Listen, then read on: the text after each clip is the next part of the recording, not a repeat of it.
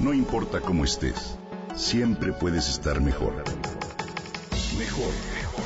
Con Vargas.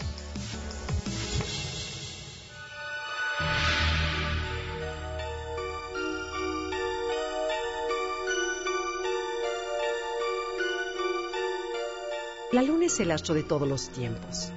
A partir de cada uno de sus ciclos se han definido civilizaciones enteras y con ello costumbres, rituales y tradiciones. A lo largo de la historia, la luna llena ha recibido miles de nombres de distintas culturas, como la china, la celta o la inglesa antigua. En enero, por ejemplo, la luna llena se conoce como la luna del lobo.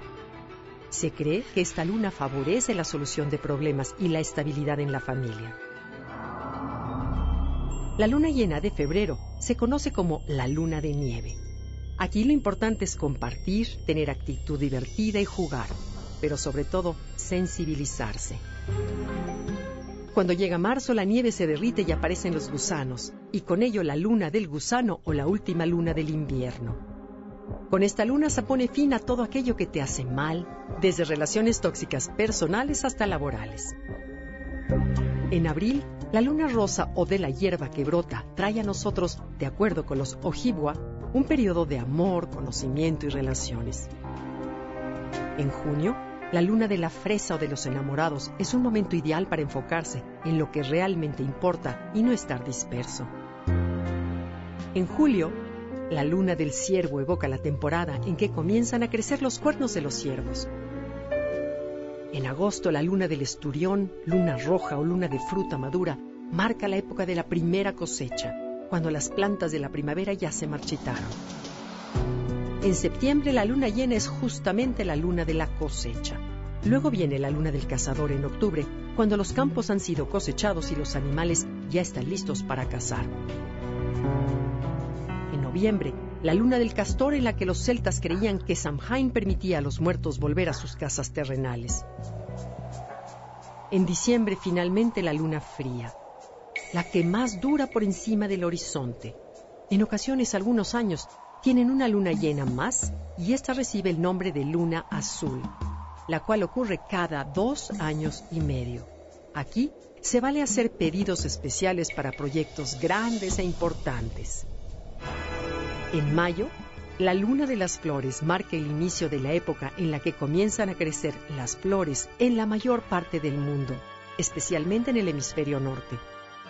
Este año podrás observarla el 18 de este mes. Para las tribus Ojibwa, uno de los pueblos nativos más grandes de América del Norte, esta luna simboliza curación, renacimiento y evolución, ya que varias de las plantas que nacen en primavera tienen propiedades medicinales como la malva, planta que tiene cualidades de limpieza intestinal, o el romero que estimula funciones hepáticas, o bien el tomillo, un expectorante maravilloso. También se le conoce como luna de la madre o luna de la leche, y en la India la dedican a la vaca, animal que consideran sagrado, pues según la religión hindú, viene a ser como nuestra segunda madre, ya que desde pequeño nos alimentan con su leche. Dicen que esta etapa es una en la que nos desprendemos del pasado para dar vida a lo nuevo.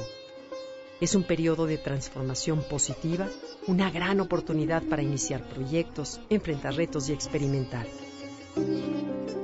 La luna de las flores es un periodo en el cual, de acuerdo con los Objiwa, debemos ser capaces de atrevernos a ser nosotros mismos y brillar, y este es su mes. La tradición dice que hay que conseguir lindas y coloridas flores y decorar toda la casa con ellas, para recibir a la luna, aceptar su curación y llenarte de su buena energía.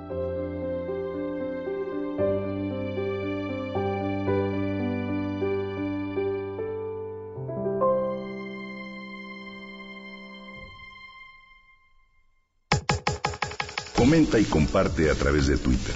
Gaby-Vargas. No importa cómo estés, siempre puedes estar mejor. Mejor, mejor. Con Gaby Vargas.